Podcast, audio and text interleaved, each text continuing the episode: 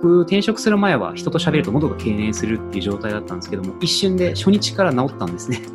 仕事って同じ人間に対してここまで大きな変化を及ぼすのかって、それが一番大きな学びでしたね。こんにちは、岩しです。普段は通信事業者で人材開発や組織開発を行う人事として、また部分的にソフトウェアエンジニアとして働いています。今回紹介するのは株式会社プラハ CEO 兼エンジニアの松原さん。大学卒業後はドイツの企業でエンジニアとして働かれていましたがあるきっかけから全く環境の異なる日本の企業に転職します。その結果新しい働き方に気づきまた自身の健康も好転して最終的に起業に至ります。まずは大学を卒業を務めていたドイツの自動車メーカー時代を振り返ります。あの、ボッシュってあれ、ドイツのメーカーですよね。あ、そうです。ドイツ、あの、自動車メーカーですね。そこのボッシュに行かれて、実際どういう仕事をされていたんですか？これがですね、結構晴天の霹靂なんですけど、私、あの、テストライダーをやってたんですね、バイクの。何をやるかっていうと、これはもうタイヤがロックするぞっていうのをホイールスピードセンサーが検知したら、圧力を少し抜いてあげると。止まれる塩梅を探していく、そんなソフトウェアの制御プログラムを作る部署に配属されたんですね。で、実際、えー、ちょっと見ようまねで先輩の行動を見ながら、こんな感じかなって制御プログラム書いて、で、テストして、よし、大丈夫だって上司に納品したら、いやいや、まだテストが終わってないと。何のことですかって聞いたら、いや、まあちゃんとこれバイクに乗って確認したかって言われて、で、いや、確認してないですけど、僕免許持ってないですよ。いや、大丈夫大丈夫。テストサーキットは免許いらないからっていう話で、気づいたら僕はテストサーキットで、あの、レーサーのつなぎを着て、本当にそのバイクに乗ってブレーキがちゃんと止まるかっていうテストをしていたんですね。それが週5日のうち3日間ぐらいはそのテストライダーの仕事をしていました。なので、まあ、学んだ、一番学んだのはバイクの操縦スキルですね。学んだのはウィリーの仕方でしたね。あのウィリーは上手くなりました。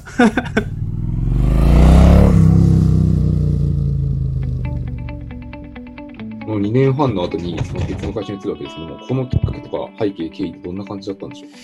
まあ、やっぱりテストライダーって命がけの仕事のストレスがあって私鬱になってしまったんですよね。人と喋ろうとすると喉が痙攣してしまったり、まあ、あとその職場の人間関係っていうのもあんまりうまくいかなかったので、まあ、その複合的な理由があってちょっとこれ以上働くのは難しいなということで転職しましたね。なので転職理由聞かれたとき、大体あの、もう命の危険のない仕事なら何でもいいですって感じで 転職活動してましたね。C 書いてるけど C が近いって面白いですね。めちゃめちゃ近かったですよ。160キロとかでサーキットブワーンって走り回って、そこからフレブレーキしたり、あと氷と同じ滑りやすさの上にハーレー・ダビッドソンで突っ込んでいってフルブレーキをしたり、そういう仕事だったので、本当に怖かったですね。から何か学べたものはありましたか？僕がそこで学んだのは仕事がいかに人を追い詰めるかっていうことですね。あの 仕事がどこまで 人のメンタルを破壊するのかっていうことを学んで、仕事って同じ人間に対してここまで大きな変化を及ぼすのかって、それが一番大きな学びでしたね。経営を学ぶために入社した幹部候補プログラムがある海外の自動車メーカーでしたが、実際に入社してみるとテストパイロットの仕事が多くギャップがあったようです。その後はリクルートに転職した松原さん。体調に変化が起こり始めました。でそこから実はあのリクルートキャリアに入った時に真逆の経験をするんですね。皆さん大体年齢も近く、ま、30代とか20代後半の方々でものすごい若手の人が決定権を持っていろいろ進めていって、まあ、仲もいいしすごい和気あいあいとしていると。でも全員の熱量は高く同じ目標に向かって突進していると。そういうチームで働いた時に僕、転職する前は人と喋ると喉が痙攣するっていう状態だったんですけども、一瞬で初日から治ったんですね。なので、これだけ、あ、で、かつその後もリクルートで働いていた時期っていうのは、今振り返ってもものすごく楽しかったですし、当時の仲間とは今でも会いますし。お医者さん必要ないんじゃないですか？いらない気がします。僕当時ものすごい腰痛持ちだったんですよ。もうちょっと動くと、あ、いや、腰が、みたいな状態だったんですけど、転職してリクルート入った瞬間に腰痛治りましたからね。腰痛も治っちゃう、喉だけじゃないんですね。喉だけじゃなく腰痛も治って、あ、こんなにメンタルって変わるんだ。あとその時僕、物忘れが尋常じゃなかったんですよ。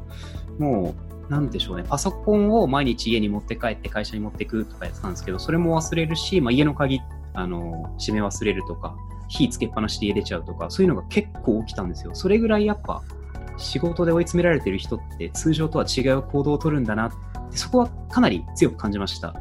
なので、今、リモートワーク中心の会社を経営してるんですけど、これはちょっとうつの傾向かもしれないみたいな行動の、まあ、断片っていうのにだいぶ敏感になりましたね。だってさっきその正常的な行動がまずできなくなってるじゃないですか。物忘れが激しいとかっていう。そうです、そうです。なので、人の能力っていうのはコンテキストによってここまで変わるんだっていう強い学びがありましたね。この時はその前職と違って、こう楽しい働き方ができた職場なわけですよね。すごい楽しかったです。はい。この楽しい職場を作っていたっていうのは、どういう背景とか、どういう周りの外部環境、要因が作れてたんですかね？まあ、まず熱量が高い人が多かったっていうのは大きいと思います。みんなすごい勉強熱心で、まあ、それこそ早朝に集まって勉強会をする人たちとかもいっぱいいましたし、リクルートって有名なベンチャーズっていうその新規事業コンペがあるんですけど、そこに出したっていう人もいっぱいいたり、一緒に出そうぜっていう人がいたり、とにかく何でもやっていき精神に溢れた人で、溢れた人で溢れていたというか、それがやっぱり面白かったですね。刺激を受けました。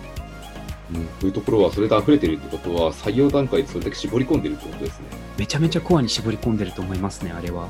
そこが結構今のプラハの、えー採用とかを考えるときに影響してますね。絞り込む段階でものすごく厳しく見ると。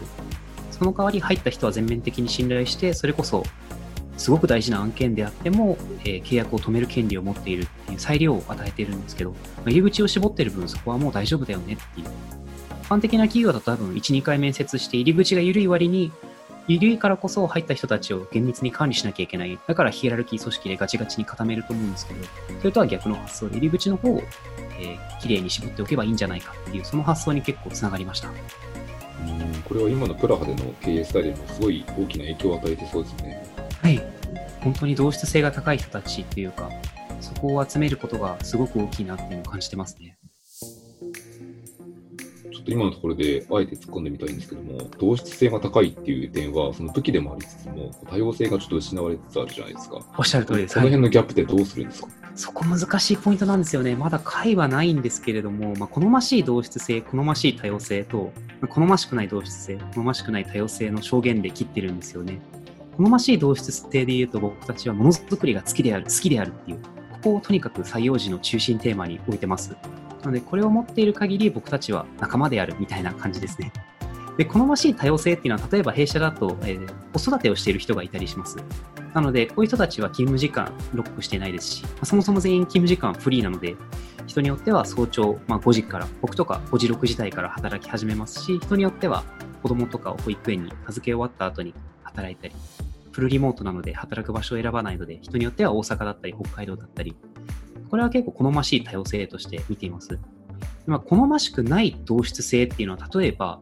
僕たち、えー今14人いるんですけれども、えー2人エンジ、2人デザイナーで残り全員エンジニアなんです。なので、おそらく好ましくない同質性としては、どんな問題を与えられても、プログラミングで解決しようとするとか、どんな問題も IT で解決しようとする。これは多分好ましくない同質性だと思ってます。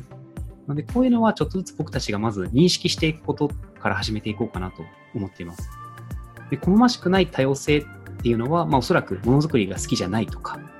好ましい多様性、あ、好ましい同質性の、まあ、逆というか、そこら辺だけはちょっと弾いていかなきゃいけないかなと思っていますので、過度に強い個人プレイ意識とか、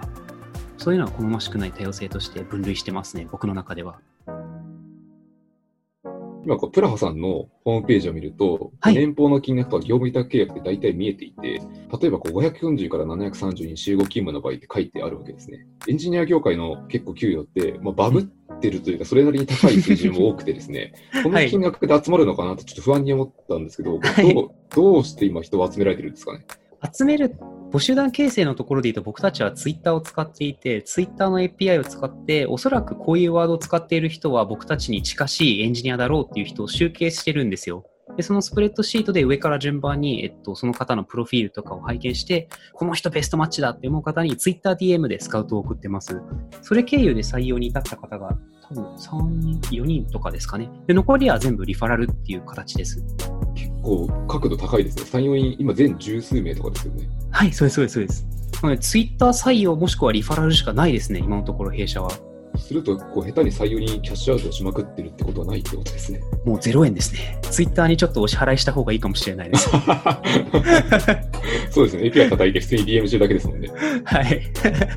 実際まあその給与水準的なところで劣っている弊社になぜ来てくれるのかっていうところになりますけど、まあ、やっぱり何を楽しいと感じるかっていうのは僕たちは明確に定義していて、定義としてはものづくりが好きな仲間と切磋琢磨できる環境、これを用意しますと。なのでこれが好きな方は絶対会います。ただそれ以外の目的、例えば億万長者になりたいとか、それだと多分打ち合わないですっていう明確な何を楽しいと感じるかっていうのを定義して打ち出していたりはしますね。例えば弊社だと土日とかに大体みんな個人開発をしていたりするんですけど、僕も個人開発をしていて、で作ったものとかを社内で共有してたら、僕ちょっと手伝いたいですって言ってくれる人が出てきてくれたり、でその方と一緒に多言語対応して海外にローンチしたりとか、そういうことをやってたりするんですよ。なので、これを楽しんでワイワイキャッキャとやってくれる人にとっては多分ものすごく楽しい環境で、なので、どっちかっていうと、モチベーション3.0じゃないですけど、お金っていう外発的動機づけよりも内発的動機づけにえー、動機づけされてる人たち、そういう集団を僕たちは作ってます。そういう仲間を用意してますよっていう、ここが多分一番の僕たちのアピールポイントかなと思っています、本当に価値基準がマッチした場合には、とても楽しい場所ですね。マッチさえすれば楽しいと僕は思ってます。僕自身やっぱりすごく楽しいですし、社員仲がやっぱりすごく仲いいので、だいたい半年に1回とか社員旅行に行ったり、毎月ちょっと月末お祝い会しようよとか、そういうのはワイワイキャッキャとやってる会社なので、こういうのが好きな人は多分ハマると思ってます。仕事とプライベートの境目があんまなさそうな雰囲気を覚えるんですけど、そんな感じですかね。そうですね、ほとんどないですね。なんか僕は仕事してるって創業してから思ったことがないですね。楽しいことしかしてないので、うん、趣味ですね。いくらお金があっても多分この仕事は、この会社は続けますね。多分あれですね、人生の最高の今、ポジションっていう感じですね。そう思います。やっぱり週7で週5は耐えて週2は遊ぶっていうバランスだとどうしても損しちゃうじゃないですか。週、うん、7分の5。なので、まあそれだったら7分の7を楽しめる方がいいよなと思って、そういう感覚に近い人たちが集まってますね。とはいえ、いい多様性もあるので、今はちょっと子育てしてるから土日活動しませんっていう人もいますし、そこは全然押し付けることはないですね。自身のパフォーマンスと健康には相関があります。また、働く環境と健康にも相関があり、いかに環境が大事か痛感さされますね。松原さんはご自身の経験から目指すべき会社像を見つけ、最終的には楽しさを追求しているにもかかわらず、利益を生み出すという素晴らしい状態にたどり着いています。一つの生き方として大変参考になったのではないでしょうか。この番組は、ポッドキャストプロダクション、ピトパのオリジナルコンテンツです。番組の感想、リクエストは、ハッシュタグエンジニアトークをカタカナでお願いします。それではまた次回お会いしましょう。